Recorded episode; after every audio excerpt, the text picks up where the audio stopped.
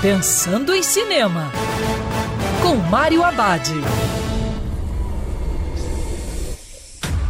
Olá, meu cinef, tudo bem?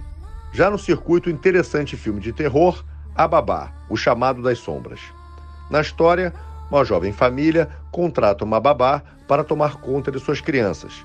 Mas depois de conseguir a confiança dos pais, a nova babá começa a exibir um comportamento estranho quando seus pais se recusam a acreditar no filho Egor, ele precisa enfrentar a situação sozinho, até que ele descobre que a babá e sua irmãzinha sumiram sem deixar rastro. Quando seus pais perdem as lembranças de sua própria filha, Egor percebe que sua família foi vítima de um antigo demônio chamado Baba Yaga. E ele deve parar o demônio antes que seus pais esqueçam dele também. A Babá, o chamado das sombras, é mais um conto de fadas do que um filme de terror, e faz parte do folclore da Eslováquia.